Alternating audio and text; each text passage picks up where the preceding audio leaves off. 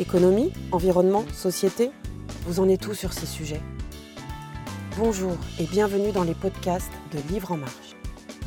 À l'occasion du festival, partez à la rencontre d'auteurs, d'autrices et de philosophes à travers une série de conférences autour des enjeux majeurs de notre époque. Bonne écoute Bonjour à toutes et à tous. Euh, J'espère que vous allez bien ce dimanche matin. Euh, on, a un peu de concurrence avec le chapiteau à côté, là, les jeunes, tout ça, euh, mais euh, je, pense qu'on est aussi face à un sujet passionnant. Donc, je suis ravie d'être avec là ce matin, avec vous ce matin, pardon, pour parler de, l'animal qui nous apaise et de savoir comment, comment les animaux nous font du bien. Je voulais commencer par vous poser des petites questions avant de présenter euh, chers intervenants et intervenantes. Faire un petit sondage à main levée pour savoir qui ici possède un chat. un chien. Ok. allez, des chevaux. Ok. Des poules. un lapin ou une lapine. qui est passionné d'ornithologie. Ouais, les oiseaux.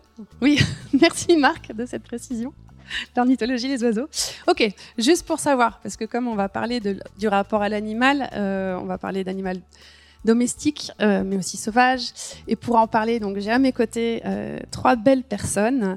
Euh, je vais commencer par Eina Kéros. Euh, tu es biologiste formée au CNRS, spécialiste de l'automédication animale et co-autrice de L'animal médecin, en fait, euh, Yolande Delabigne, avec qui tu as travaillé, euh, était annoncée. Elle a un souci de santé. Euh, c'est pour ça que Eina, qui travaille beaucoup avec elle, euh, est ici présente pour euh, voilà parler de ce qu'elle fait et de, du propos plus général que l'on peut avoir sur cette question de la médecine et des animaux. Euh, à ta gauche, Marc Giraud, euh, un confrère, journaliste, naturaliste, écrivain multirécidiviste, avec 45 titres parus, euh, illustrateur, chronicate, euh, chronicateur, chroniqueur animalier, c'est dimanche matin. Euh, voilà, tu as aussi fait pas mal de, commentaires pour des, documentaires euh, animaliers, notamment vivants, euh, récemment avec artiste Bertrand sur France 2. Et voilà, parmi tes derniers ouvrages, le tout dernier qui vient de paraître et que vous avez en avant-première ici, c'est Bête de sexe. Euh, pour en parler. Hein. Pour en parler. quand tu veux. Et euh, celui qui sera euh, très à propos avec nos échanges ce matin, c'est Le bonheur est dans la nature que tu as publié, je crois, en 2019 euh, et qui résonne beaucoup, qui est très d'actualité. Euh, et euh, enfin, Valentin Pringoué, euh, donc également confrère. Nous, on s'est rencontrés du temps où, journaliste, tu tenais le média Terra Incognita, qui avait cette ambition de travailler avec ses lecteurs, ses lectrices. Et aujourd'hui, je te retrouve post-confinement, voilà, dans, tu m'as dit maintenant je veux me concentrer sur l'écriture de fiction, mais aussi de non-fiction. Et pendant le confinement, fruit d'un travail que tu avais lié aux médias que tu tenais, tu as rencontré Jane Goodall. tu voilà, tu nous expliqueras un peu plus en détail ce que tu as fait. Et là, pareil, c'est en avant-première, refaire le monde, un cahier militant paru chez Actes Sud, avec Jane Goodall, mais aussi tout un tas de personnes euh, voilà, tu nous expliqueras un petit peu la Dream Team. Euh, avec plaisir. Avec plaisir, bah oui. Je vais, compléter avec celui-là. Ah oui. Sophie Novelle. oui, juste pour me présenter, oui. Il va pas oser en parler. C'est Ouais. une enquête sur le sauvage avec plein d'intervenants et c'est passionnant. Merci Marc. Euh, oui, alors moi je me présente Anne-Sophie Novelle, en effet, je suis journaliste, autrice et euh, avec les sujets qui nous intéressent pendant un an et demi pour les éditions La Salamandre et les Colibris, euh, j'ai tenté une enquête journalistique mais aussi une quête euh, personnelle où j'ai allié un peu euh, mes lectures, euh, pas mal de pas mal de- d'expériences. j'ai surtout côtoyé des scientifiques comme Aina, des naturalistes, des photographes, des chasseurs. Euh, voilà, j'ai fait pas mal de choses euh, avec mon petit corps aussi pour expérimenter pas mal de choses. Et l'idée, c'était d'essayer de comprendre les raisons de notre amnésie euh, environnementale et euh, les manières d'y remédier. Surtout, c'est important. Voilà, donc du coup, à vous trois, je pose une première question, répond qui veut en premier, mais quel animal a compté ou compte le plus dans votre vie et pourquoi? Et Vous pouvez me donner son petit nom aussi, s'il si, s'il en a, ou si elle en a. Moi, il y en a pas. Il y en a trop. Plutôt. Ok Euh, moi, j'ai eu une petite Cléo, un petit lapin aussi. Euh, et euh, elle a compté pour moi parce que je la trouvais particulièrement maline, coquine. Elle avait appris à s'échapper de, tout environnement dans lequel on la mettait. la nuit, elle, grattait la corde dans laquelle on l'avait enfermé sa cage. Enfin, elle était extrêmement maline et je, l'observais beaucoup dans la filouterie. D'accord, la filouterie de Cléo. Un terme extrêmement scientifique, ouais. Philotrum en latin, il me semble. Euh, et moi, ce sera euh, Lola, un cocker anglais euh, qui partage ma vie depuis 12 ans et qui, qui du coup ravit nos enfants et, et voilà, qui, qui, est un chien qui nous apporte beaucoup. Ben merci pour ce premier partage. Je suis sûre que vous avez vous aussi des histoires comme ça. On pourrait y revenir. T'en as trop, toi. J'étais un peu sec, mais oui, il y en a beaucoup. Mais oui, mais justement, c'est ma parfaite transition. D'accord. Euh, parce que euh, bah, en tant que naturaliste, dans, ton parcours, euh, tu le dis, hein, dans ton ouvrage Le bonheur est dans la nature, tu as un lien viscéral avec le vivant. C'est quelque chose qui, voilà, depuis le plus jeune âge est là, t'attire. tu dis que la nature t'a tellement donné et offert que tu n'as pas le choix que de rendre autant que ce qu'elle te donne. du coup, tu as plein d'histoires. Tu n'as pas une histoire, plein de rencontres, plein d'anecdotes qui témoignent de ce que l'animal apporte à l'homme. Alors du coup, ben voilà, comment est-ce qu'ils nous font du bien? Comment est-ce qu'on peut parler de ça aujourd'hui? Alors, d'abord, euh, en, dehors de mon métier, je suis aussi bénévole, euh, porte-parole de l'ASPAS, l'Association pour la protection des animaux sauvages, parce qu'aujourd'hui, euh, c'est plus l'heure de se lamenter, c'est vraiment l'heure d'agir.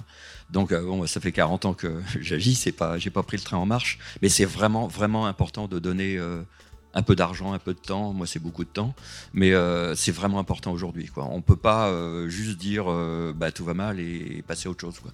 Bon, ça, c'est vraiment important. Tu as raison de l'ajouter et on y reviendra après. Donc, pour les contacts avec la nature, moi, je suis un passionné de nature depuis toujours, depuis tout petit, donc comme sûrement la plupart d'entre vous. Et euh, ce bonheur d'être dans la nature, euh, au début, je l'attribuais au bonheur d'identifier un chant d'oiseaux, ce genre de choses, mais en fait, c'est beaucoup plus profond que ça. La nature, on a des liens viscéraux avec la nature, on vient de la nature, on respire de la nature, on boit de la nature, on mange de la nature, on est nous-mêmes des organismes vivants comme les autres, on a tendance à l'oublier, et on a perdu ce contact. On est dans un monde de plus en plus euh, artificiel, des banalités de le dire. Et, le grand problème, c'est que les enfants aujourd'hui sont de plus en plus branchés sur des écrans et déconnectés de la réalité. Il faut vraiment les foutre dehors, je dis ça euh, sans ménagement, mais il faut vraiment foutre les enfants dehors parce que c'est un éveil des sens. Passer une nuit blanche à voir les étoiles, avoir une conscience de sa place dans le cosmos, c'est vraiment très très très important. Regardez, alors moi je suis plutôt naturaliste, euh, regardez, euh, observer les animaux sauvages pour les enfants, c'est une école de patience.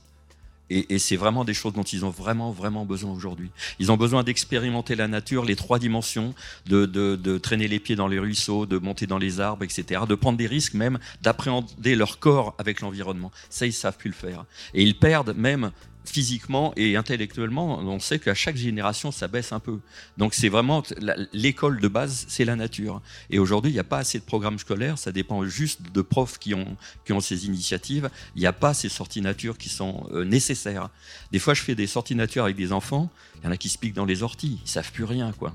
Et il y en a d'autres euh, qui, qui passent pour des cancres et, les, les, instits me disent mais celui-là ou celle-là, je pensais vraiment qu'il bon voilà, il n'était pas fait pour les études, mais il se révèle brillant, intéressé, etc.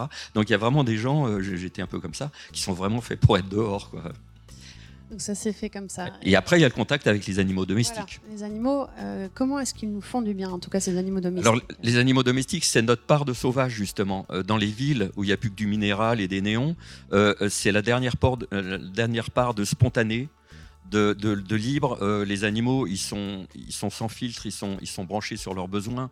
ils sont un peu comme les enfants, instinctifs, et ils nous ramènent vers nous-mêmes il nous ramène vers notre propre nature. Et ça, c'est très important. Et pour les enfants, j'y reviens toujours ici parce que c'est eux qui vont nous succéder. Euh, c'est très important parce qu'ils n'ont pas de, ils n'ont pas de tabou. Ils montrent tout ce qu'on cache. Euh, que ce soit la maladie, la mort, la défécation, la sexualité, toutes ces choses-là qui sont un peu tabous, dont on parle pas. Les animaux, ils l'expriment librement. Et voir son petit chat ou son petit chien mourir, c'est dur, mais ça apprend beaucoup de choses sur notre vie organique. Et c'est vraiment très très important. Et en plus, l'animal et l'enfant sont terriblement complices parce qu'il y a un langage non, non gestuel Je vais arrêter là parce que et, c'est vraiment l'animal, c'est un pédagogue à quatre pattes. C'est vraiment nécessaire dans une famille. Ah non, je, ne veux pas que tu t'arrêtes là, pas tout de suite. Non, c'est un, mono. Euh, non, ce que je veux dire, c'est que tu, dis des choses aussi, que c'est un, lien social sans frontières. J'aime bien cette euh, formule, en fait. Euh, quand on... Oui, il y, a des gens qui sont seuls dans la vie, mais ils promènent leurs chiens, des SDF qui sont transparents, et, les gens viennent pour parler de leurs chiens. Ou quand on trimballe son chat dans, le train et qu'il miaule, ça, amène des conversations. Et pour des gens timides, c'est aussi un lien social. Hmm. Tu l'as dit, ils nous obligent à rentrer, à entrer dans leur monde, à oublier le nôtre une part de sauvage que l'on a à travers du domestique, enfin de l'animal domestiqué. C'est très important parce qu'ils vivent à un autre rythme. Euh, bon, et les animaux sauvages, déjà, ça oblige à décompresser parce que si on fait du bruit, etc., un animal domestique, c'est pareil. Et moi, j'ai vu des fois des enfants très nerveux qui approchaient. Bon, j'ai des chevaux. Euh, qui approchaient des chevaux qui sont des animaux très trouillards et ils n'y arrivaient pas parce qu'ils étaient trop nerveux. Et le fait d'être motivé par le fait de, caresser le cheval, il s'apaisait. Et là, c'est une école, c'est un cheval, ça trompe pas quoi. C'est 500 kilos de trouille, donc on triche pas avec ça. 500 kilos de trouille. Euh, donc ça, c'est l'effet positif des animaux sur le développement, on va dire socio-émotionnel des enfants. Il y a plein de choses à faire, mais on peut lister aussi d'autres bienfaits. Euh, voilà, on, s'est prouvé de plus en plus sur la santé mentale, sur la réduction du stress de manière générale, pas que chez les enfants. Ah oui. Est-ce que tu peux nous donner des exemples L'animal, il est lui-même, encore une fois, il est sans filtre, donc il ne nous juge pas. Il juge pas nos, fringues, euh, notre euh, compte en banque, euh, nos, notre physique, nos opinions politiques, notre. Enfin, il, nous aime pour ce qu'on est. Les animaux nous aiment spontanément pour ce qu'on est. Et c'est de l'amour pur. C'est un échange d'ocytocine qui, qui, a été prouvé scientifiquement d'ailleurs entre un humain et son chien. Les deux sécrètent de l'ocytocine. C'est l'hormone de la tendresse. Hein. Donc déjà, rien que la présence d'un animal apaise, on va peut-être en parler avec euh, la zoothérapie et tout ça. Et la caresse, c'est très important parce qu'on vit dans un monde où il n'y a plus de contact sensoriel non plus. À part notre médecin ou notre coiffeur et nos partenaires euh, intimes, personne ne nous touche. Les bestioles, oui. oui. Et, euh, alors que la caresse, c'est quelque chose de primordial parce que c'est du contact. Non seulement ça apaise le rythme cardiaque, etc. Ça, procède de la construction du langage, mine de rien, c'est Cyril qui dit ça, et ça permet d'exister quand vous touchez un animal, il, existe, euh, parce que le contact, euh, c'est le contact physique. Quand on dit pince-moi, je rêve, c'est vraiment le contact physique, le toucher, qui, nous permet d'être accroché à la réalité. Donc la caresse, c'est aussi quelque chose de très important. L'altérité du corps, en fait, et de l'autre qui n'est pas nous, qui n'est pas humain. Euh, oui, et il y a un point commun. Le contact, ça, crée un, point commun. Et dans ma liste de bienfaits, parce que je voulais qu'on fasse un petit panorama Attention, on va faire l'heure. Hein. Mais pas du tout. Non, non, c'était sur le, côté justement thérapeutique euh, que l'on observe. Donc euh, toi, tu passes beaucoup de temps avec les chevaux, euh, tu, es passionné par, ce, par, cet animal. Et c'est vrai qu'on a pu voir, vous avez peut-être déjà vu ces reportages sur les animaux qu'on fait venir dans des EHPAD, je crois, des, chevaux qu'on fait venir. Les sabots du cœur, ça c'est étonnant. C'est un, petit, un, cheval qui s'appelle Peyo, qui est un étalon, qui était immontable, hein, qui était un cheval difficile.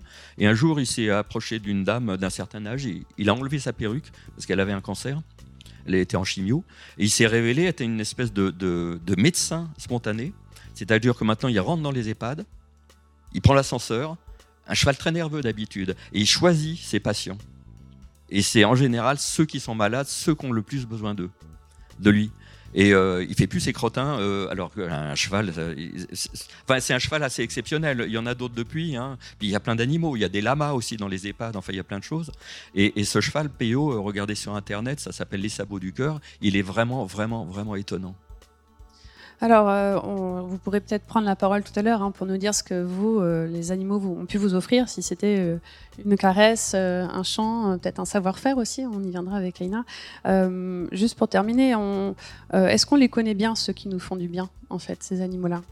Est-ce qu'on est aussi d'ailleurs obligé de les posséder, de les domestiquer Ah non, non, non j'aime pas le mot propriétaire ou maître. C'est nos compagnons, c'est nos voisins de planète, c'est autre chose. C'est des membres de la famille. Hein. Euh, quand un chat ou un chien meurt, euh, euh, tout le monde pleure. Hein. C'est pas voilà. Ma question, tu veux la lire La question. euh, non, c'était voilà. Est-ce qu'on les connaît bien finalement ceux qui nous font du bien? C'était. Non, on les connaît pas bien. Alors pour en revenir par exemple au cheval, l'équitation, c'est juste euh, lui foutre un truc de fer dans la bouche et de monter dessus, ce qui n'est pas son projet. Et on a, on devrait apprendre d'abord ce que c'est qu'un cheval. Euh, moi, je connais des gamines qui sautent des haies, jamais je ferais ça, mais une fois qu'elles sont à terre, elles ont peur de leur animal. Elles ne savent même pas qui elles ont affaire. C'est juste une, bicyclette biologique. Il y a encore beaucoup à apprendre. Il y a des, délinquants ou des, déficients mentaux ou, physiques qui viennent dans, là où j'ai mes chevaux, et, ces animaux ne sont pas les mêmes. Si un trisomique monte sur un cheval qui est rétif, par exemple avec moi ou avec d'autres, le cheval va être différent. Et j'ai observé à quel point le, cheval, euh, alors tous les animaux ça marche, mais le cheval est vraiment très très euh, spontanément euh, le reflet de ce que vous êtes. C'est un animal de, troupe, c'est une proie. Donc quand quelqu'un est nerveux, si quelqu'un a peur, tous les chevaux ont peur, même sans savoir pourquoi. Donc ils sont branchés sur vous. Un peu comme les bancs de harengs ou les étourneaux, vous voyez la murmuration, ils sont, ils sont spontanément ce que vous êtes aussi. Si vous êtes nerveux, il est nerveux. Si vous êtes calme, il est nerveux. Il est vraiment le reflet de ce que vous êtes. Et j'ai vu une fois, euh, je donnais des carottes à un cheval dans, dans un parc périurbain. Et il y a trois, trois ou quatre petits caïds qui arrivent comme ça. Euh, euh. et il y, en a, il y en a un qui a été intéressé. Il a donné à manger au cheval. Et il était en train de se transformer. Et le petit chef a dit non, toi, on s'en va. Et il s'est aperçu qu'il se passait quelque chose, il perdait la, maîtrise. Et les, moniteurs dans le centre équestre où, je suis me disent les, les, délinquants, quand ils commencent à mordre l'équitation, ils sont sauvés. Donc le cheval, ou n'importe quel animal, on en met dans les prisons aussi, des lapins dans les prisons, des chats, etc. Ça transforme. Merci Marc pour ce premier échange. Je vais maintenant passer la parole à Aina, euh, parce que je voulais savoir, on va revenir sur ce que la science dit de ses bienfaits, de la manière dont on étudie ça, dont on, montre que c'est pas juste une, impression ou un ressenti. Euh, et donc, euh, toi, tu as une passion pour les plantes et les primates depuis toute petite. Euh, tu es devenue une des rares spécialistes en France de la zoopharmaconiosie. C'est un mot contre triple Scrabble. Hein, euh, Est-ce que donc tu pourrais déjà commencer par nous expliquer en quoi ça consiste euh, l'étude des connaissances médicinales des animaux? C'est un champ de recherche aussi assez récent. Donc, oui, tout à fait. La recherche en zoopharmaconiosie est récente. c'est en 77 qu'un primatologue a remarqué que des singes mangeaient des plantes qui étaient rugueuses et qui a découvert en fait euh, que souvent c'était associé à des vers intestinaux qui s'accrochaient à ces feuilles, euh, qui permettaient donc à l'animal de se débarrasser euh, de, ces, de ces indésirables. Mais quelque part, cette science-là, elle est documentée, il y a beaucoup de publications scientifiques depuis une cinquantaine d'années. Mais fondamentalement, quand on regarde des observations plus anciennes, l'humain a toujours eu conscience, pour certaines populations en tout cas, du fait que l'animal se soignait voire s'en inspirer. C'est très surprenant de voir des pays dans lesquels euh, il y a un usage, euh, par exemple en Ouganda, il y, a beaucoup de plantes qui sont utilisées par les populations humaines, et on découvre souvent que l'animal lui-même a le même usage, et parfois ça consiste l'enquête à comprendre qui a commencé, parce que bien sûr les hommes s'inspirent des animaux, mais il y a des cas de figure où on voit aussi l'animal s'inspirer de l'humain plus rare, mais qui fait que parfois sur certains usages, il y a une hésitation de qui a vraiment commencé. Hmm. Euh, tu m'expliquais quand on a préparé la table ronde que c'est un champ de recherche où ça n'a pas été forcément facile au départ. Il y a quand même pas mal d'idées reçues ou de blocages ou peu de considération par rapport à ça. Est-ce que tu peux nous expliquer un petit peu pourquoi? J'ai le sentiment qu'il y avait effectivement une forme de. On passait un peu pour des naïfs, euh, ben, en plus mes prédécesseurs, pour le coup, aujourd'hui, il y a vraiment beaucoup de publications, un faisceau de preuves qui est suffisant peut-être pour très vite euh, l'argumenter. Mais pour les premiers, il y avait une forme un peu de, poésie perçue, genre ah, l'animal se soigne, très bien, un peu une, pensée hippie. Alors qu'aujourd'hui, euh, le fait que ça a été vraiment fait dans l'art, la, la méthode scientifique, permet d'avoir suffisamment d'éléments de, de, et, de, et de preuves pour que ce soit irréfutable. La communauté scientifique s'accorde à dire que les animaux se soignent. Point.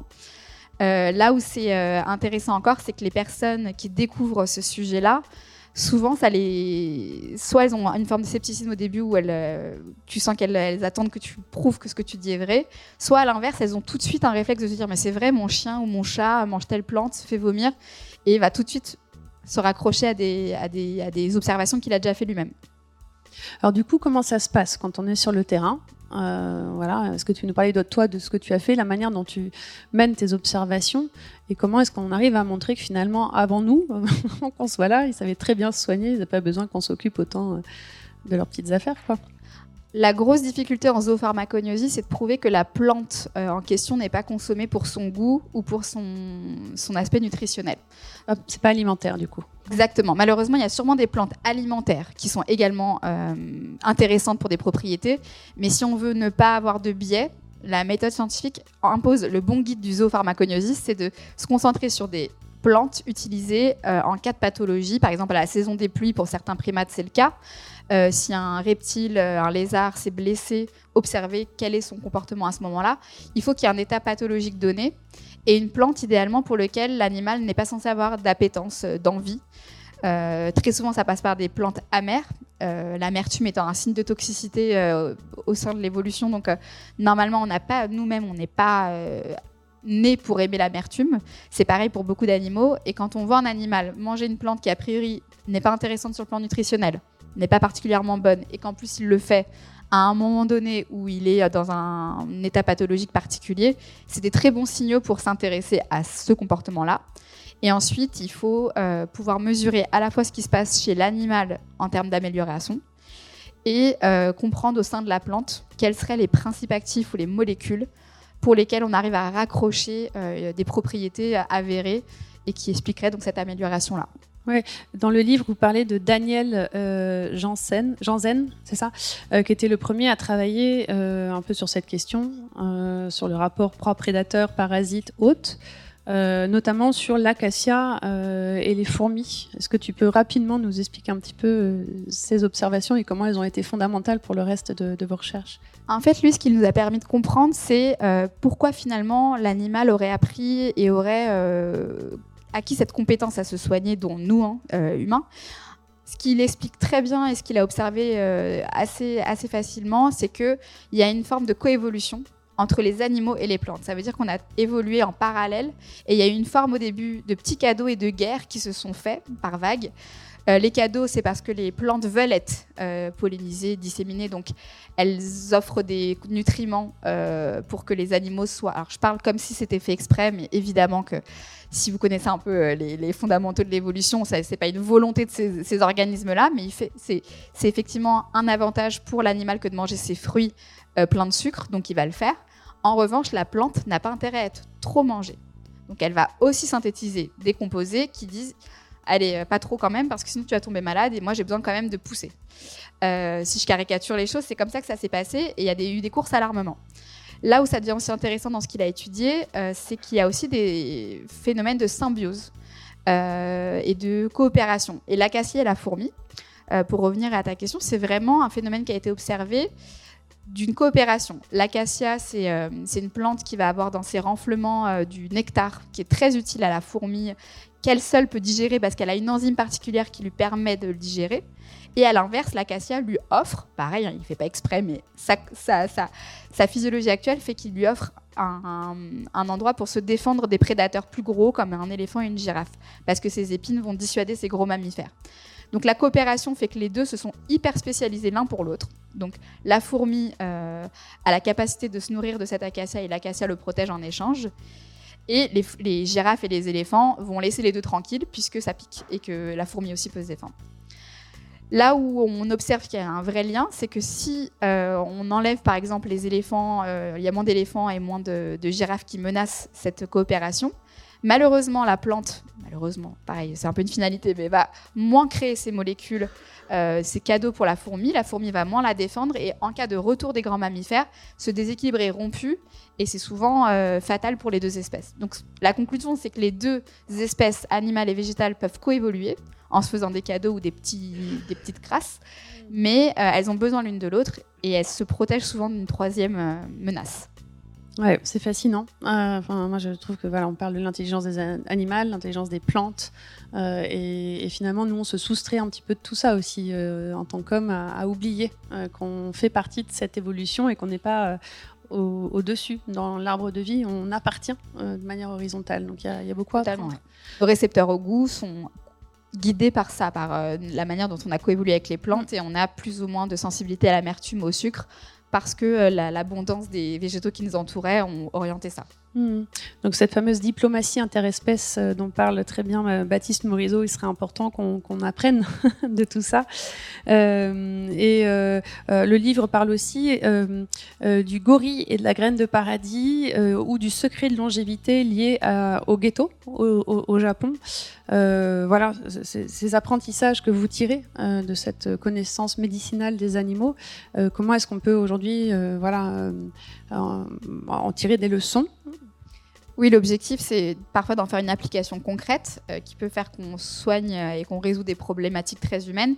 Par exemple, dans le cas du gorille que tu citais, euh, il y a aujourd'hui une molécule qui a été identifiée. Moi, j'ai participé à, ce travail de recherche, de comprendre dans l'alimentation et aussi dans la pharmacopée du gorille quelles sont les plantes consommées. Et il y a une graine qui s'appelle la graine de paradis, pour lesquelles on a remarqué que la prévalence, enfin le fait qu'elle soit absente dans les eaux, euh, pouvait créer une explosion des maladies euh, cardiaques chez le gorille en captivité.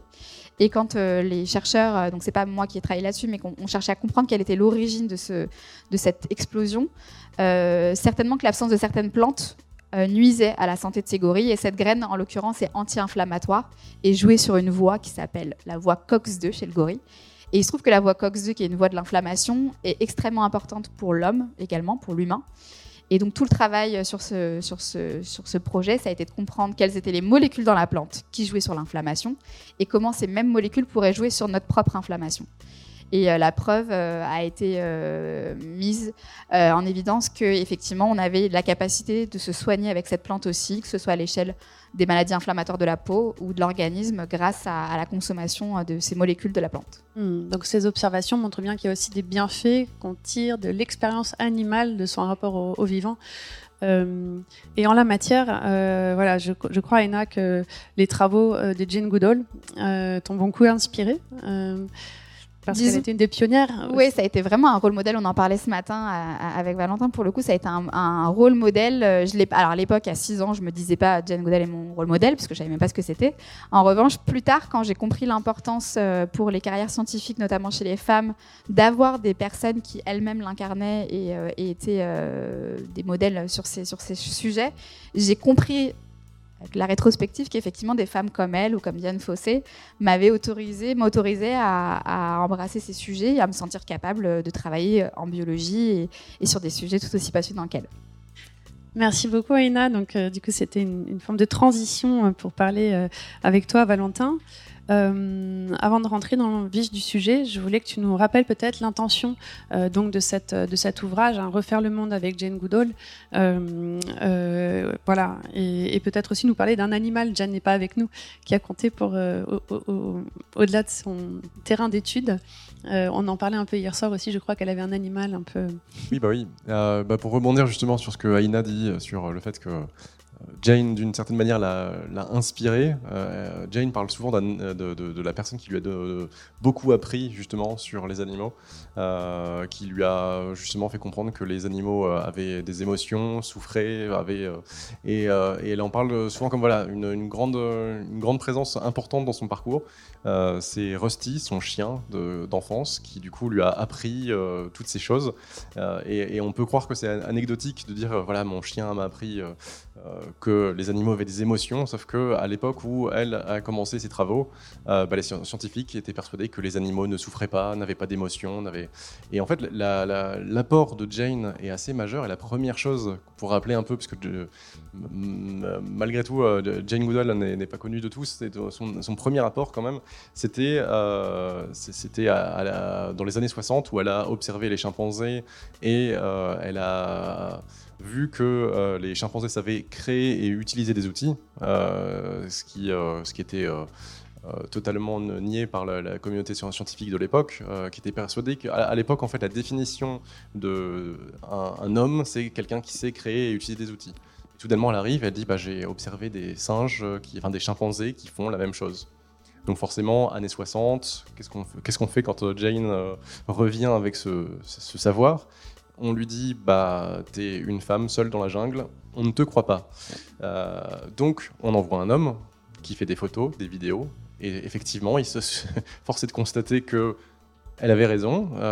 et c'est comme ça que c'est la première, première contribution de Jane, c'était via cette observation. Et c'est c'est très drôle parce que du coup, à l'époque, donc elle est connue, j'avais trouvé une phrase qui présentait Jane comme la femme qui avait changé la définition du genre humain. que je trouve très, très, c'est une belle ligne à avoir sur son CV, je crois. Euh, euh, et, en fait, ce qui est drôle, c'est qu'à l'époque, euh, son mentor, Louis Leakey, avait dit à, partir du moment où elle avait eu cette connaissance, bah, soit il fallait changer la définition de l'outil, changer la définition du genre humain, ou accepter les chimpanzés comme faisant partie de, comme, comme étant des hommes. Et forcément, on a, on allait certainement pas dire, ok, d'accord, euh, depuis toujours on dit que pour être un homme, il faut savoir utiliser des outils, donc les chimpanzés sont des hommes. On a changé la, définition du genre humain, euh, même si je pense que ça aurait tout changé si on avait euh, fait le, choix inverse, surtout quand on sait que les chimpanzés ont 99,4% d'ADN en commun avec nous. Enfin, c'est une proximité quand même assez. Mais non, on a fait le choix donc ça nous met face à un devoir d'humilité aussi. Euh, c'était assez important cette notion d'humilité, je crois. Exactement. Moi, c'est vraiment c'est, euh, euh, le, fait de se rendre compte de ça. Si, jamais on, avait, on était parti sur le côté, euh, ok, les chimpanzés font partie du, de, l'humanité comme on l'imagine, ça, nous aurait encore, ça nous aurait rappelé, bah, oui, effectivement, qu'on est des, des, animaux comme les autres au final, qu'on est, ça nous aurait reconnecté à notre animalité. Et je trouve qu'aujourd'hui, on a, c'est une grande problématique, c'est qu'on on se comporte un peu comme des extraterrestres. On a l'impression d'être complètement déconnecté de la Terre. Moi j'écris de la science-fiction par ailleurs, donc du coup, euh, quand on regarde le nombre de films, livres qui se passent où euh, des extraterrestres arrivent sur Terre, prennent euh, toutes les ressources et, s'en vont chercher une autre planète, bah, c'est vrai que c'est un peu ce qu'on a l'impression qu'a fait l'homme pendant toute, la, toute son histoire. Où, et d'ailleurs, dans, dans, le cadre de ce, de ce livre, Jane, donc on a parlé de comment se reconnecter au reste du vivant. Et je lui ai demandé à la fin euh, de, me, présenter à sa Dream Team, les gens qu'elle voudrait mettre autour d'une table pour refaire le monde sur le sujet. Euh, donc elle m'a présenté 10 personnes et j'ai passé 25 heures à faire des interviews entre Jane et, sa Dream Team. Et parmi, euh, parmi eux, il y, a Mac Hall, qui est, qui est un descendant de la tribu Cherokee, et qui m'expliquait que bah, si jamais des extraterrestres venaient un jour sur Terre, ça serait seulement la deuxième invasion extraterrestre pour eux, parce qu'ils ont vécu euh, bah, l'arrivée des colons comme étant bah, des, extraterrestres qui arrivent, qui pillent les ressources et qui voilà, s'en vont pour euh, explorer d'autres. Euh, je crois que Marc voulait rebondir sur ce que tu étais en train de dire. sur la communauté entre les, autres primates et nous-mêmes, mhm. puisqu'on en est. en fait, quand Jane Goodall a parlé des outils en 64, elle a fait une révolution, mais Darwin, il le savait. Et ça a été complètement occulté. Euh, alors qu'il avait beaucoup de correspondants partout, dont en Afrique, qui disaient ben, les, singes. Et lui, ça l'étonnait pas du tout.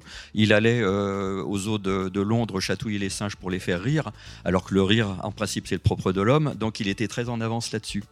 Et je voulais aussi rebondir euh, pour parler un peu féminisme. Hein, on a un peu intérêt, Valentin. au début, les, primatologues étaient des, hommes qui ont, qui ont bien mis en valeur le mal dominant, etc. Et après, il y a eu des femmes notamment les trois anges de Liki, justement. Et euh, elles ont découvert autre chose. Et aujourd'hui, il y a France de Waal, que vous connaissez sûrement, un primatologue, euh, qui, parle du dimorphisme sexuel. Ça, je reviens euh, sur mon dernier livre, mais on reste dans le sujet. Les, mâles sont plus forts que les, musculairement que les femelles, mhm. chez les impensués ou autres. Mais c'est pas du tout pour dominer les femelles, c'est juste, c'est pour se battre entre eux, pour les femelles. Et les femelles, elles, chez les simpangés, quand il y a un mâle qui abuse, elles, font des coalitions contre lui, et ça peut être très saignant. Elles peuvent le castrer, enfin, elles, y vont, quoi. Donc, en fait, c'est pas tout à fait vrai. Le, mal dominant, faut réfléchir un petit peu. Euh, il ne racontait qu'une partie de l'histoire. Et pour la proximité entre les, primates et nous, euh, je vais revenir encore à mon autre livre, mais je trouve ça passionnant. Bon, il y a une théorie qui dit que quand des femmes vivent ensemble, elles synchronisent leur cycle. Ça a été plus ou moins prouvé euh, dans des dans des, dans des enfin dans, chez les nonnes, chez des sportives, etc. Euh, il y en a, c'est contesté aussi. Hein. Mais il y a une primatologue, il y en a eu plusieurs, euh, qui ont, notamment, c'est cité par euh, Vinciane Després, une primatologue qui est allée en Afrique. Elle n'a pas eu de règles pendant six mois, c'était le choc. Et après, elle s'est synchronisée sur les guenons. Elle avait des cycles de 32 jours. C'est dire à quel point nos phéromones et nos, nos échanges dont on ne sait pas tout encore, mais à quel point on est en, proximité. Et c'est pour ça que le, pourquoi les animaux nous font du bien, c'est aussi parce qu'on est, de la même famille. Quoi. Il y a une part d'invisible, de subtil et de choses qu'on n'arrive pas encore à totalement capter, euh, il me semble. Euh, pour continuer avec toi, Valentin, euh, voilà, l'ensemble des échanges que tu as eus autour de Jane Goodall et de, tous ces intervenants et intervenantes que tu as interrogés t'ont aussi un peu chamboulé ou bousculé dans la représentation que toi-même tu avais sur ces questions. Et tu parles notamment de ta rencontre ou de ton échange plutôt avec Craig Foster. Euh, que vous connaissez peut-être si euh, vous avez regardé La sagesse de la pieuvre euh, sur Netflix. Donc c'est ce réalisateur australien qui après non australien non sud-africain sud-africain pardon qui fait un burn-out et pour aller mieux il décide d'aller nager tous les jours voilà juste avec son tuba et ses palmes. Et un jour il fait la rencontre d'une pieuvre. et il est fasciné par cet animal et il va décider d'aller la voir tous les jours euh, et donc le film raconte euh, cette rencontre, euh, cette, cette cohabitation d'une certaine manière et la manière dont lui va s'intéresser à vouloir tout savoir sur cette pieuvre euh, mais aussi la, limite jusqu'à laquelle il peut aller entre euh, je la laisse vivre sa vie, euh, je dois intervenir à un moment ou pas parce qu'elle est blessée. et c'est cette façon dont lui, ça lui fait du bien parce que ça lui permet d'aller mieux. voilà, mais tu as eu la chance d'échanger avec lui, donc qu'est-ce que tu as retiré toi de cet échange? Qu'est-ce qui t'a marqué là-dedans? Oui, bien sûr. Il y a beaucoup de choses qui m'ont marqué parce qu'effectivement, Craig Foster, c'est quelqu'un, c'est une des très belles rencontres après celle de Jane. En fait, en vrai, si je parlais de chacune, ça serait des très, ce ne sont que des très belles rencontres. Mais euh, Craig Foster, effectivement, pour, les gens qui n'auraient pas vu euh, euh, La sagesse de la pieuvre, c'est vraiment, pour moi, ça a été un deuxième moment Jane Goodall, en fait. Parce que c'est vrai que quand, quand, on, a Jane qui nous montre la proximité avec le singe, quelque part, en fait, on, s'en doutait et elle, le prouve encore. Et c'est quelque chose d'important, en tout cas. Dans le euh, dans le parcours scientifique. Et ensuite, euh, euh, par contre, quand j'ai regardé le documentaire La sagesse de la, de la pieuvre, sachant que j'allais interviewer Craig quelques, jours plus tard, bah, j'ai pris une claque parce que du coup, cette proximité que j'avais vue avec le singe qui semblait évidente, soudainement, je l'ai vue avec un animal tellement lointain de nous qui le poulpe.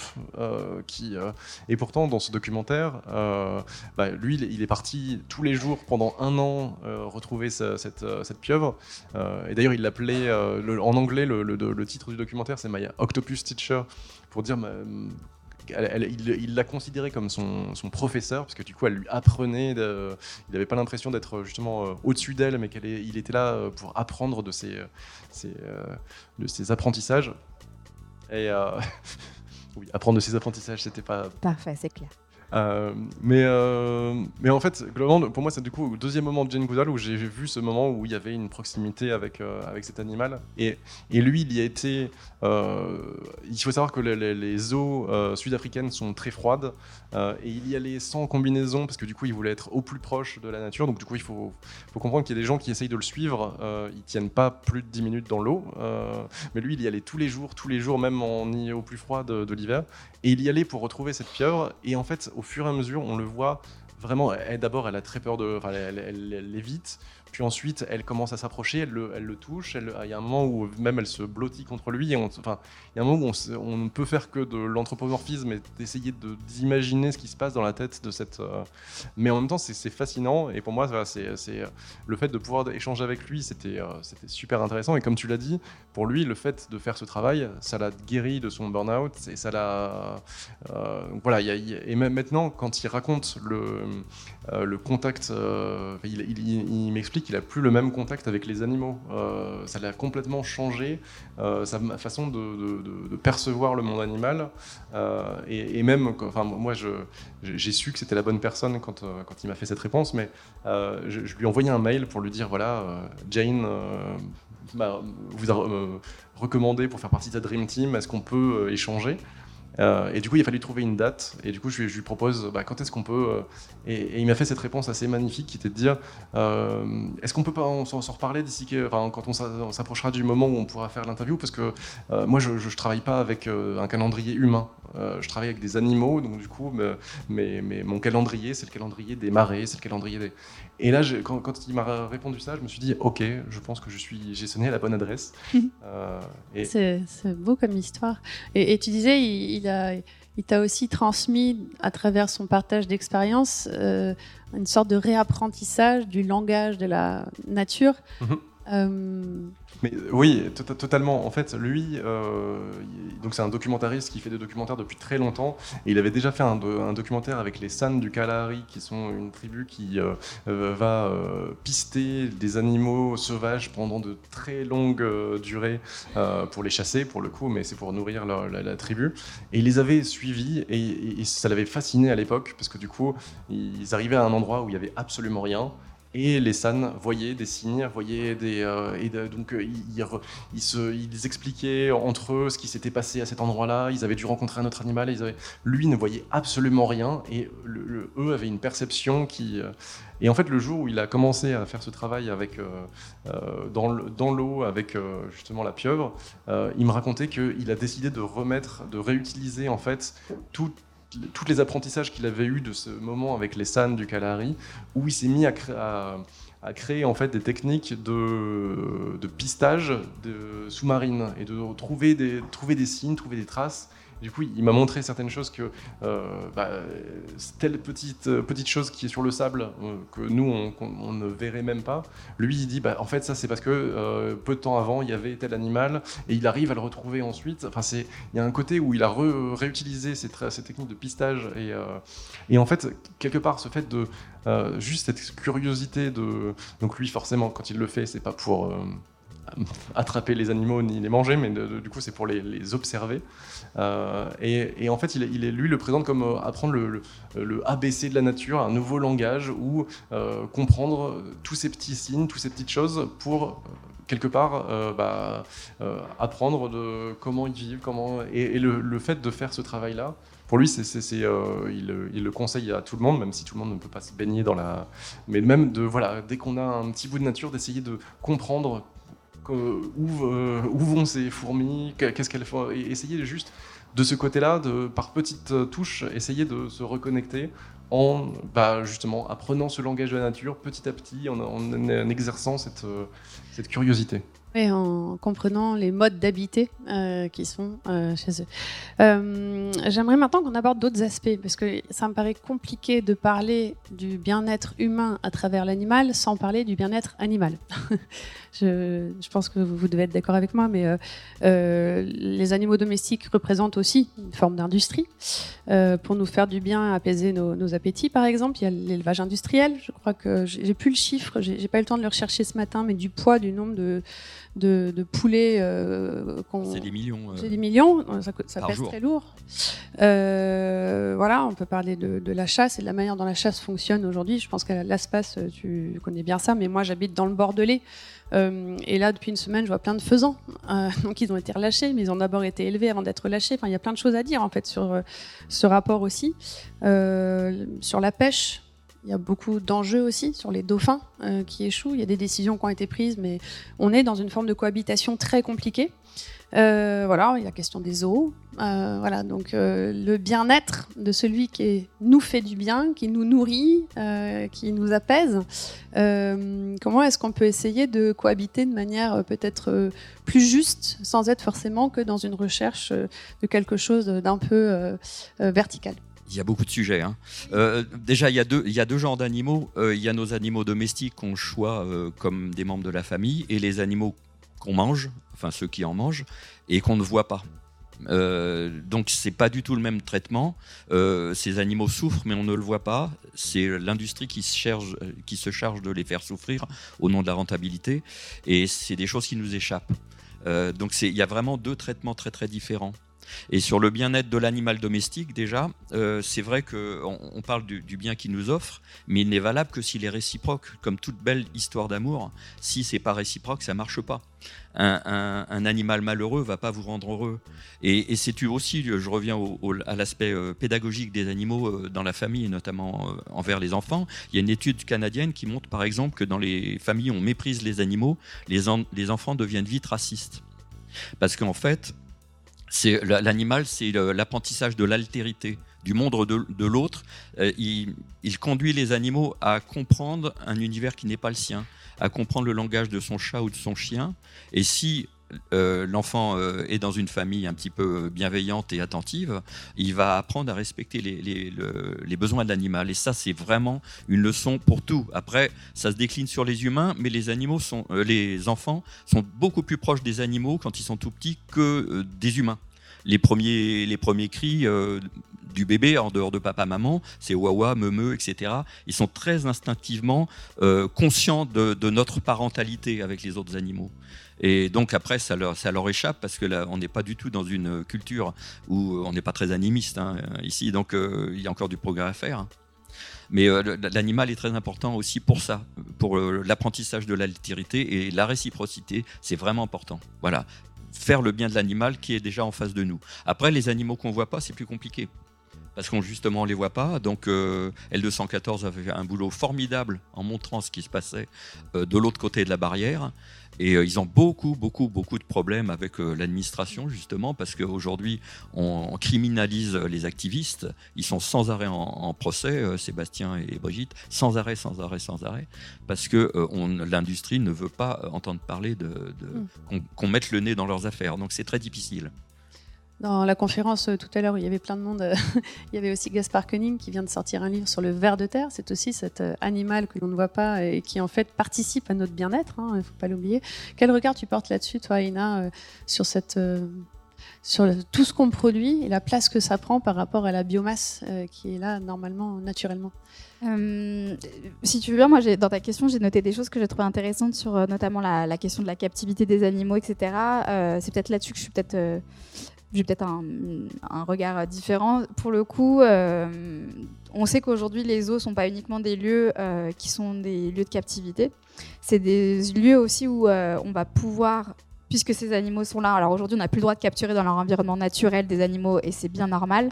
Mais quelque part, le rôle d'un zoo aujourd'hui, c'est aussi de, de conserver des espèces in situ, c'est-à-dire de, de, faire en sorte que ces espèces qui disparaissent dans leur environnement naturel euh, leur patrimoine génétique soit conservé. Euh, je suis moi, je suis ni pro ni anti-zoo. C'est juste un fait, c'est qu'aujourd'hui ces lieux-là servent à ça. Et j'ai assisté assez jeune à ça, euh, à une réintroduction.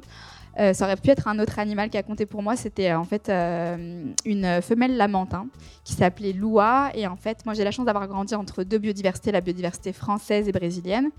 Et côté Brésil, on m'a un peu responsabilisée à ce niveau-là parce que sur une plage un matin, on m'avait euh, présenter donc cette femelle lamentin. La personne qui euh, faisait partie de l'association qui les réintroduisait avait une technique pour l'appeler.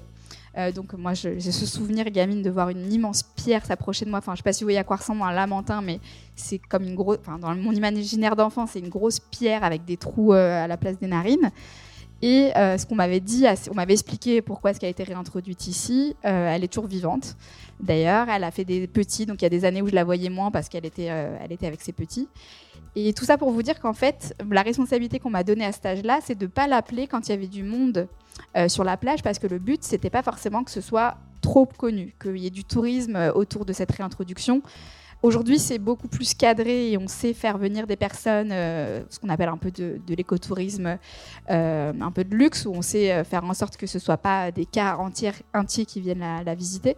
Mais ce que je veux dire par là, c'est que maintenant qu'on est dans cette situation où on a des animaux qui subissent un stress énorme dans leur environnement naturel, évidemment que ma première envie, c'est qu'on rétablisse euh, une forme de confort pour eux sur place. Mais malheureusement, pour des espèces où euh, on est déjà allé trop loin, il va falloir penser à comment, si on peut le faire, parce qu'on ne peut pas toujours le faire, on les réintroduit. Euh, là-dessus, je pense que le rôle aussi de l'éducation et de, nous responsabiliser, comme on l'a fait pour moi enfant, il est énorme. C'est-à-dire qu'en fait, même en cas de réintroduction pour les espèces où ce sera possible, ce sera tous à nous collectivement de pas faire comme on fait aux os, se ruer pour aller les voir de près, les toucher, faire un selfie et se dire j'étais là, mais savoir qu'on a tous une responsabilité sur le fait de leur laisser une nouvelle chance de s'épanouir dans leur, dans leur nouvel environnement. Oui, parce que là, ce qu'on disait tout à l'heure, c'est qu'on peut souffrir de la perte d'un animal domestique auquel on est attaché, mais on a aussi cette souffrance de constater dans l'actualité euh, la disparition euh, d'une espèce. Euh, voilà, je crois qu'on ne connaît pas la totalité de toutes les espèces qui peuplent la Terre. On, dirait que c'est évalué à 8 millions. on doit en connaître, voilà, on sait qu'on en a déjà décimé au moins un million. Et, souvent, en fait, ce qui ressort, moi j'ai pu voir sur mon enquête sur les dauphins pour la salamandre, mais euh, c'est un peu l'animal kawaii, mignon, à l'autre bout du monde, euh, alors qu'en fait, euh, il y a une extinction des oiseaux, des insectes, à tout niveau, autour de nous, en fait, au bout du jardin ou dans les parcs citadins. Là-dessus, Valentin, euh, avec tout le travail que tu as fait autour de Jane Goodall et de tous ces intervenants, quel regard du coup tu, portes sur ce sujet aussi de euh, voilà le vivant, c'est euh, ce qui nous fait du bien et qui est plutôt mignon, mais c'est aussi plein d'autres choses avec des espèces aussi comme le moustique ou les tiques qui nous embêtent, mais finalement elles nous embêtent aussi de notre faute quand on regarde un peu la logique des interdépendances et de ce qu'on de ce qu'on détruit. C'est vrai que quand on parle de, ces questions euh, des, animaux qu'on veut protéger, on parle toujours des animaux à l'autre bout du monde, euh, beaucoup moins de ceux qui sont euh, dans notre, qui étaient dans notre jardin et qui ne le sont parfois plus. et en fait, moi, je, vais encore parler de, Jane, mais je pense que maintenant je suis un peu un émissaire de la parole de Jane, donc du coup, en, fait, je, pense qu'elle a, a une approche qui était super intéressante, parce que c'est dans les années 90, je crois.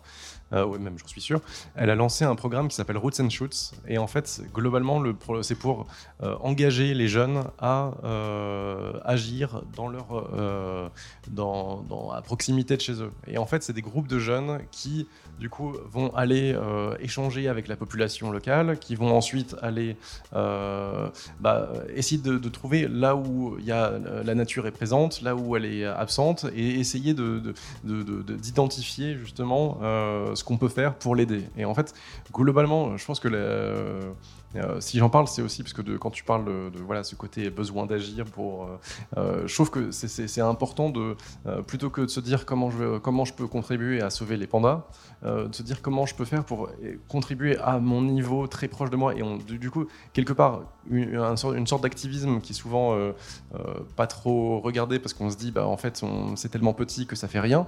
Sauf qu'en fait, c'est très important parce que c'est justement quand les enfants commencent à faire des petits projets avec des, collègues de classe, découvrent cette nature qui est juste à côté de chez eux, qui, euh, qui mettent en place. Bah, en fait, Jane, ce qu'elle dit, c'est que en fait, le fait de faire une petite action et de voir que ça fait euh, que ça marche, bah, en fait, c'est le premier pas. Parce que du coup, en fait, quand on fait quelque chose de positif, bah, ça nous fait du bien. Et donc du coup, ça nous invite à en faire une autre action et une autre action. Et quelque part, en fait, c'est vraiment le, le, fait de, contribuer euh, de cette manière. Merci. Marc, tu voulais rebondir euh, Oui, bah sur la proximité, c'est un peu mon truc. Hein. Euh, c'est vraiment important de se réapproprier son, patrimoine naturel et, les enfants toujours. Et il y a aussi une proximité. Alors c'est vrai qu'il y a les animaux lointains, mais surtout les animaux de proximité. Et en tant que journaliste, tu dois savoir, quand on fait une couverture avec un panda, un cheval, un dauphin, un mammifère, ça marche. Vous faites une couverture avec une araignée, ça, on va pas vendre. Quoi. On sait très bien que les animaux loin de nous, plus ils sont loin de nous euh, zoologiquement, si, je peux dire, moins ils nous touchent. Alors qu'effectivement, le ver de terre, il est important. Parce que le ver de terre, euh, il s'occupe de l'humus. L'humus, c'est la toute petite, petite surface à la surface de la terre euh, qui nous sépare de la famine. Celui-là est très important. Et on parle des animaux, mais il y a aussi les plantes. Les plantes sont très importantes. On dit que toujours que 98-99% de, gènes communs avec le chimpanzé, mais c'est 50% avec la banane. En gros, hein, je vais faire euh, bondir les généticiens. C'est un schéma, mais quand même.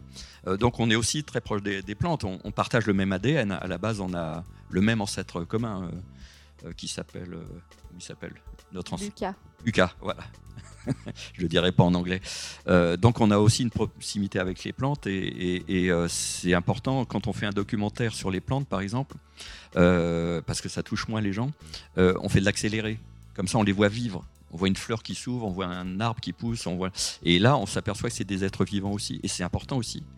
dans l'océan, il y a le phytoplancton, c'est un truc dont tout le monde, personne n'a rien à battre. Quoi. Et en fait, ça fait 50% de notre oxygène. Ça veut dire qu'une de nos respirations sur deux, on le doit au phytoplancton. Donc euh, on ne se rend pas compte à quel point on est lié à des choses qu'on ne sait même pas. Donc ça, c'est très important. Vivement les couvertures avec le phytoplancton en... ah, de la chaux, on a fait un, guide des diatomées, on n'a pas, fait un, on pas fait un tabac. Euh, est-ce que vous avez un message sur lequel vous aimeriez insister avant que je donne la, la parole à la salle et à vos questions surtout?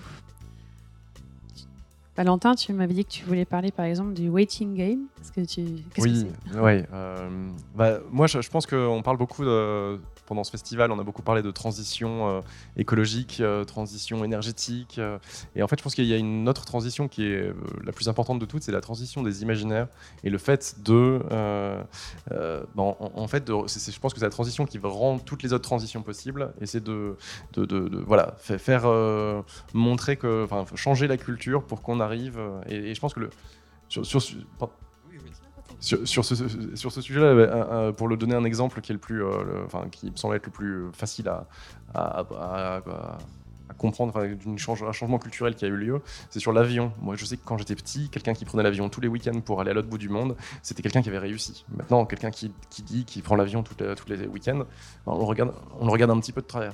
Et, euh, et en fait, je pense qu'il y a plein de choses sur lesquelles, euh, enfin, moi, voilà, c'est c'est une, question qui m'occupe beaucoup. Et en fait, il y a quelque chose qui m'a beaucoup marqué avec ma conversation avec Jane, euh, quand elle m'a parlé de, The Waiting Game, le, jeu de l'attente. J'ai pas trouvé, en termes de traduction, j'ai pas trouvé mieux.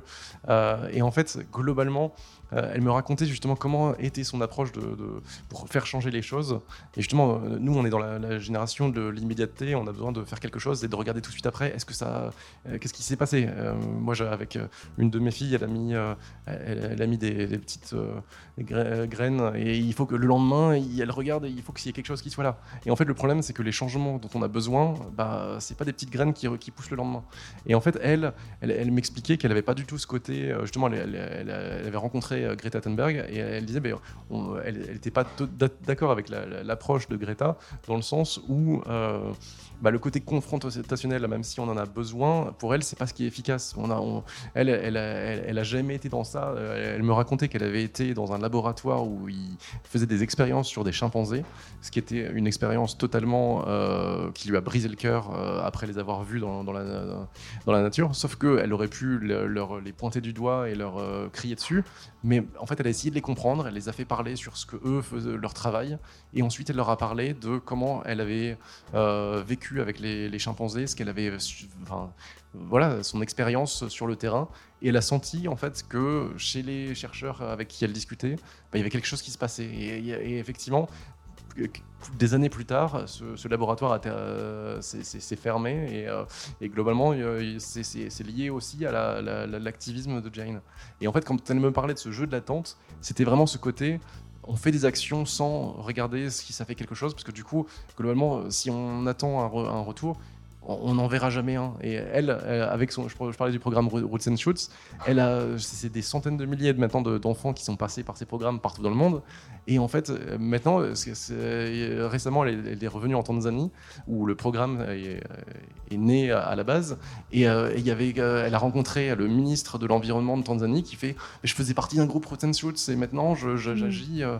Et en fait, c'est ça. D'ailleurs, il y a plusieurs ministres au final qui, sont passés par Roots and Shoots. Et c'est le fait d'être voilà, de, de, parler, de, de c'est la fameuse citation que je que j'aime bien, qui est de, dire que le, le, meilleur moment pour planter un arbre, c'était il y a 20 ans, ou aujourd'hui. Et en fait, c'est ce qu'elle fait depuis, depuis même plus de 40 ans maintenant. Elle plante des arbres tous les jours, tous les jours, et elle, elle se retourne pas à regarder si, euh, ce, ce que ça donne. Sauf que derrière, maintenant, euh, derrière Jane, il y a une forêt qui a poussé, euh, et ça a pris du temps, mais, mais, ça fait bouger les choses. Et je pense que voilà, c'est en ça que. Un message en gros qui dirait que ce qui est doux peut aussi être très puissant d'une certaine manière. Exactement. ou Marc, euh, voilà. Euh, pour changer les mentalités, ouais, tiens, je vais parler un peu de l'espace quand même. Donc, on s'est longtemps battu contre le, lobby chasse. Ça, c'était une bataille et on continue hein, parce qu'il y a du boulot. Euh, mais ce qu'on fait aussi, c'est qu'on achète des pans entiers de montagnes ou de, de nature sauvage qu'on laisse en libre évolution. C'est-à-dire qu'on ne touche à rien. Et mine de rien, on a des oppositions de l'administration, de certains lobbies agricoles, etc. Et en fait, là aussi, il faut changer les mentalités. Il y a eu des manifs anti-aspas. On a fait des, des enquêtes sur les gens qui avaient manifesté, des agriculteurs, des chasseurs qui pensaient qu'on faisait des réserves à loups, qu'on leur piquait leurs terres, etc. Et en fait, il n'y avait rien de rationnel.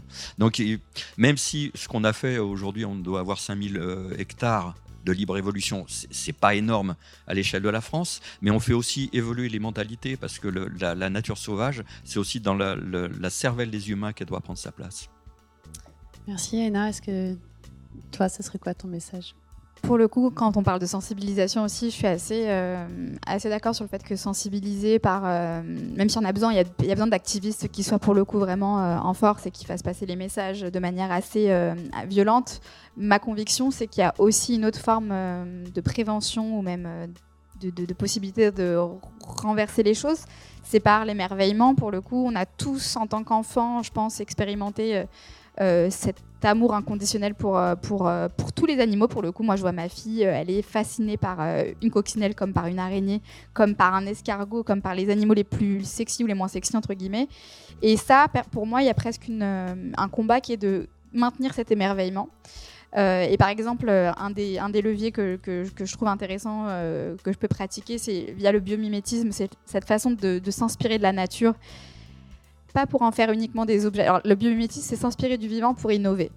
Euh, donc ça va être observer le martin pêcheur pour avoir des trains qui roulent plus vite, s'inspirer euh, le velcro que vous avez sur vos chaussures ou euh, qui existe et, inspirer d'une graine, du, un fruit qui s'appelle la labardane. Donc en fait, on a aujourd'hui la capacité à comprendre que ce vivant-là est parfois plus performant que nous sur certains aspects. Et ce qui me plaît aussi, c'est d'imaginer qu'il n'y a pas d'élite dans le vivant. C'est-à-dire que même dans le livre qu'on a, donc écrit avec Yolène, moi je parle beaucoup du gorille, on parle beaucoup des primates, mais elle a aussi été très vigilante à ce qu'on parle d'espèces qu'on qualifie comme moins, moins intelligentes. Tu as mentionné le poulpe, qui aujourd'hui commence un peu à être euh, euh, populaire, mais il y a les oiseaux, les insectes, euh, qui vraiment, par exemple, dans le cas de l'automédication, ont un comportement, le papillon monarque qui sait pondre ses œufs sur des plantes pour éviter que sa descendance soit infectée par des parasites. on a certains oiseaux qui sont capables de choisir des feuilles en particulier pour que leur nid soit protégé également de certains indésirables pour leurs œufs. On a vraiment une intelligence. Alors je vais oser dire le mot, même s'il fait polémique, mais moi je vois une forme d'intelligence, si on considère que l'intelligence c'est résoudre un problème. En tout cas dans le vivant, il y a, beaucoup de formes d'intelligence euh, à, observer. Et là où je veux en venir, c'est que euh, n'y a pas d'élitisme et, quelque part toutes les espèces, à leur manière, ont rempli des, ont, réussi à opérer un défi en étant aujourd'hui parmi nous. C'est-à-dire que toutes les espèces qui vous entourent actuellement, elles ont eu la même euh, prouesse et, ingéniosité que de se retrouver vivantes en s'adaptant à leur environnement avec plein de stratégies qui peuvent nous inspirer. Et moi, je crois beaucoup à la sensibilisation par l'émerveillement. Mmh, ouais, je suis assez d'accord. Euh, il y a beaucoup encore à, dire, mais euh, on va vous laisser la parole. Euh, que ce soit pour partager une expérience, euh, un témoignage ou pour euh, des questions voilà, que vous aimeriez poser bien spécifiques. Donc levez la main, n'hésitez pas à, vous présenter. Et, et voilà. Au fond, je crois. Ouais, tout au fond.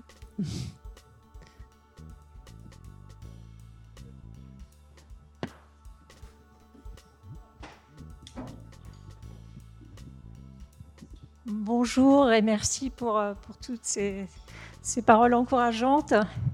Euh, je voulais peut-être témoigner de, d'une petite chose que je crois que on peut tous faire si on a la chance, comme moi, d'avoir un jardin. C'est que si on a un jardin, bah, la nature euh, commence dans notre jardin, la nature sauvage peut renaître dans notre jardin. Alors je suis entourée par des gens qui, qui je pense, considèrent, euh, sans se poser de questions, qu'ils n'ont droit de vivre que ce qu'ils ont planté, semé, et que tout ce qui est sauvage, bah, c'est bas, quoi, c'est pas bien, et il faut l'éliminer. Euh, moi, je vois pas les choses comme ça. Euh, je crois qu'il faut bah, soit semer, comme, comme vous l'avez dit, soit tout simplement laisser les graines se semer d'elles-mêmes. Mais pour ça, faut passer le moins possible la tondeuse, faut bannir la débroussailleuse, il euh, faut peut-être essayer d'apprendre à servir d'une faux même. C'est bien, ça fait de l'exercice physique. C'est même bon pour le dos. hein, J'ai essayé. Je suis grande, euh, je suis, suis ni jeune ni grande, et, j'y arrive. Ah, bon, je récolterai pas un champ de blé, certes, mais euh, pour le pour débroussailler un peu des petits coins de temps en temps, ça, ça marche bien. Voilà. Donc je crois qu'on peut tous euh, avoir le, plaisir en plus de voir, de voir venir des espèces, hein, des, nouvelles, euh, des nouvelles fleurs. Tiens, euh, je te connaissais pas, toi, t'es qui? Et puis, et puis des animaux forcément qui se nourrissent de ces plantes et des graines notamment. Voilà. Donc c'est une suggestion, on peut tous le faire si on a un jardin. Voilà, si on a la chance d'avoir un jardin. Merci beaucoup, oui. Puis dire qu'on peut tondre un peu différemment euh, ou ne pas tondre, c'est très important. Euh, monsieur, au fond, comment? Rien faire. Voilà, oui, je suis d'accord. Des fois, il faut juste rien faire. C'est un, un message essentiel, ça aussi.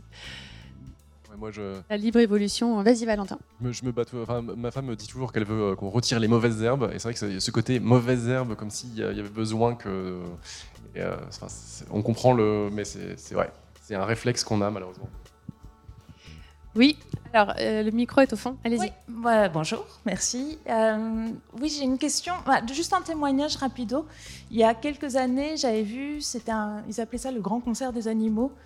Euh, c'était, sublime sur 360. En fait, c'était un bioacousticien, j'ai plus son nom et son prénom, mais qui avait fait depuis les années 70 des prises acoustiques dans des milieux naturels. Et il avait diffusé même euh, visuellement pendant le, il retransmettait les sons. Et sur les trois murs, on était à 360 degrés, on voyait toutes les gammes de fréquences.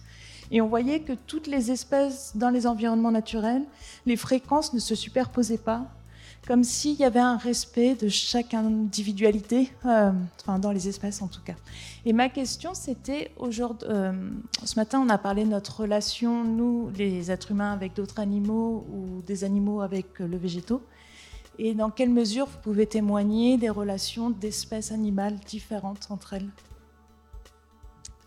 Aïna. Euh, on a des relations. euh, enfin, j'ai un exemple qui me vient spontanément, qui m'a, qui m'a beaucoup, moi, en tout cas, marqué, c'est les adoptions interespèces.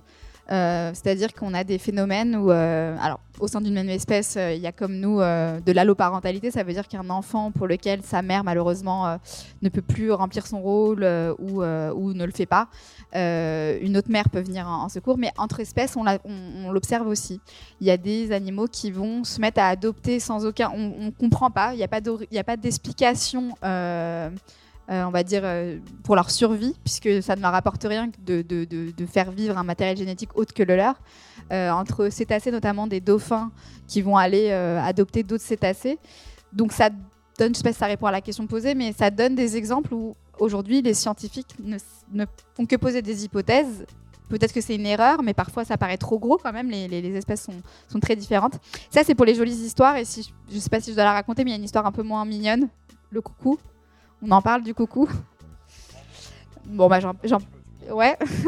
Euh, voilà, il y a des belles histoires comme ça qui feraient un joli Disney. Bon, là, l'histoire que je vais raconter moins, parce qu'il y a le coucou qui, à l'inverse, euh, a compris comment, et c'est une stratégie, alors pareil, a compris. Je, il, il a, ils sont, sa stratégie évolutive, c'est de squatter le nid des autres. C'est-à-dire que les mamans euh, coucou, la plupart du temps, n'ont pas envie d'élever leur progéniture. C'est pour leur espèce trop, euh, trop coûteux. Donc, on va se retrouver avec des coucous qui squattent le nid des autres. Donc, elles apprennent à déguiser leur œuf pour qu'il soit euh, adopté par des parents d'une autre espèce.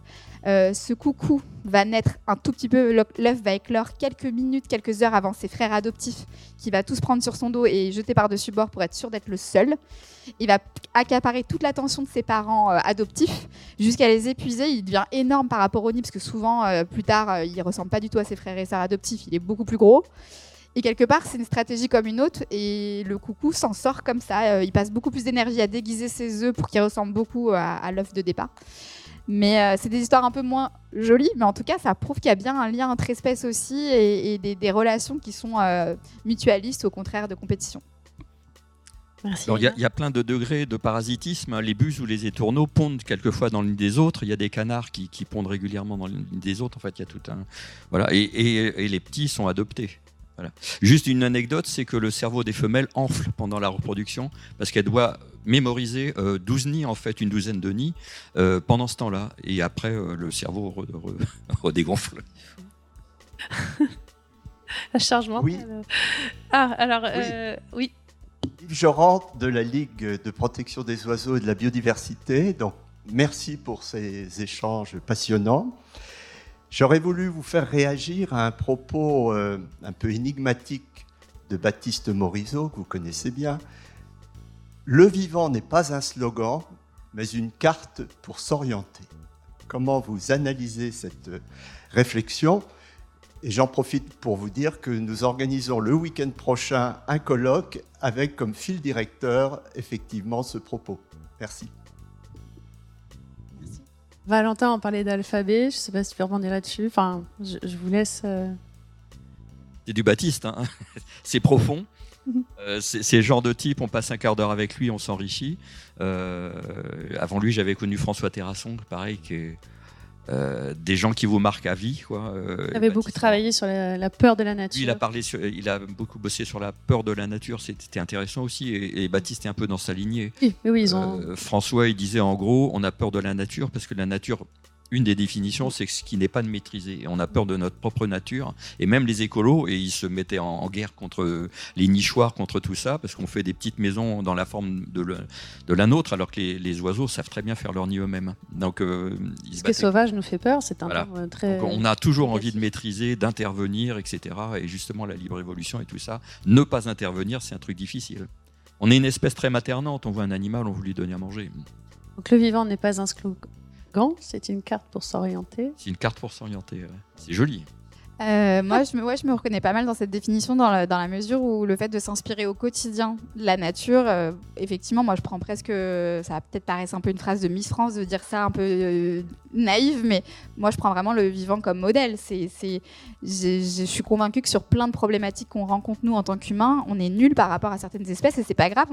c'est juste la, la complémentarité qui est intéressante et clairement d'aller d'avoir cette humilité de se dire que c'est un guide, euh, ça permet de faire de très très belles découvertes. Et cette humilité, généralement, elle sert à, en sortir grandi. Donc, euh, au même titre que des rencontres humaines vous font grandir, je suis convaincue que des rencontres euh, interespèces avec une espèce animale, végétale, peuvent vous faire grandir aussi.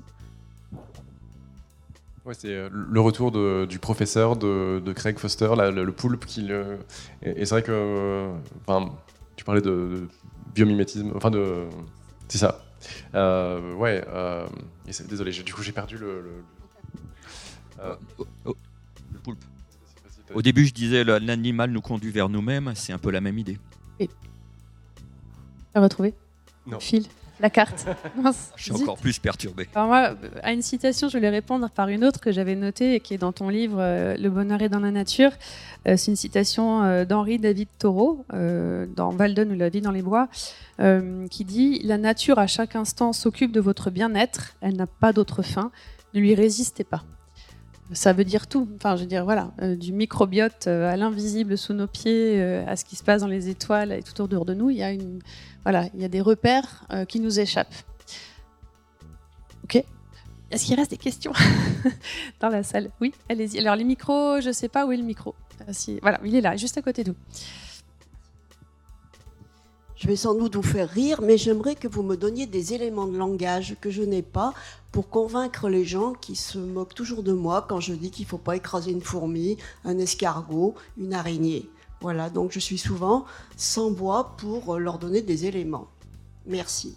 Alors il y a des fois des gens, il n'y a, rien à, a rien à faire. Hein. C'est la libre évolution aussi. Hein.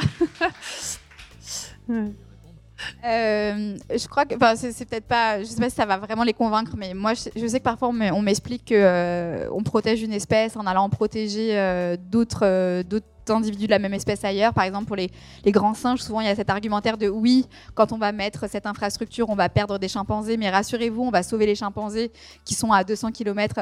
Et pour la fourmi ou pour, euh, pour l'escargot dans votre jardin, euh, ce qui pourrait être un argument en commun, c'est que quelque part, chaque animal a une culture ça a été prouvé aussi par des, par des, par des experts euh, et notamment des primatologues. Quelque part, la fourmi qu'elle est en train d'écraser, peut-être qu'elle se dit qu'il y en a des, millions, des milliards et que c'est pas grave, mais elle est en train de tuer un individu qui a une culture. Au sein des fourmilières, notamment, toutes n'ont pas les mêmes stratégies et n'ont pas la même euh, façon de, répondre euh, aux, obstacles environnementaux autour. Donc vous pourriez les sensibiliser au fait que tuer une fourmi, c'est aussi tuer une culture tant pis s'il y en a des milliards, quelque part, c'est comme si on, enlevait un, sage de cette planète. Après, je pense que c'est aussi un, parcours personnel. Chacun, enfin, on peut pas. Euh, euh, je pense que c'est pas quelque chose qui s'apprend. C'est pas quelque, enfin, quelque chose qui s'apprend par soi-même, mais pas quelque chose qu'on peut apprendre à quelqu'un. Et donc, malheureusement. Euh, moi-même, moi je, tuais les araignées avant quand elles étaient dans la maison et, soudainement, via mon parcours personnel, il y a un moment où on se dit en fait, pourquoi Elles ont autant de droits droit que nous d'être là et elles me dérangent pas vraiment. Mais en même temps, ça, c'est un long parcours et je pense qu'on pourra jamais le rationaliser et, euh, et l'expliquer pour convaincre, convaincre quelqu'un. Malheureusement. On peut dire qu'on n'a pas le droit de détruire quelque chose qu'on serait incapable de créer, mais c'est de la morale pour certaines personnes. Mais écoutez, euh... ah, il restait une question, mais je crois que je n'ai plus le temps. En fait, deux questions. Ce Juste la question, il n'y aura pas de réponse. Non, non, c'est qu'en en fait, euh, le, vous pouvez euh, rejoindre euh, voilà, nos intervenants intervenantes euh, sur les tables dans, dans, la salle. vous vous procurez leurs ouvrages qui sont tous plus passionnants les uns que les autres. Donc profitez-en, ils sont là venez les voir et ils pourront vous répondre en direct. Euh, donc euh, merci à tous les trois, merci à vous. Et Avec plaisir. Merci à toi. Vous avez aimé cet épisode? Vous aussi essaimez la matière à penser en la partageant autour de vous. Pour en savoir plus, rendez-vous sur notre site internet livreenmarche.com. À bientôt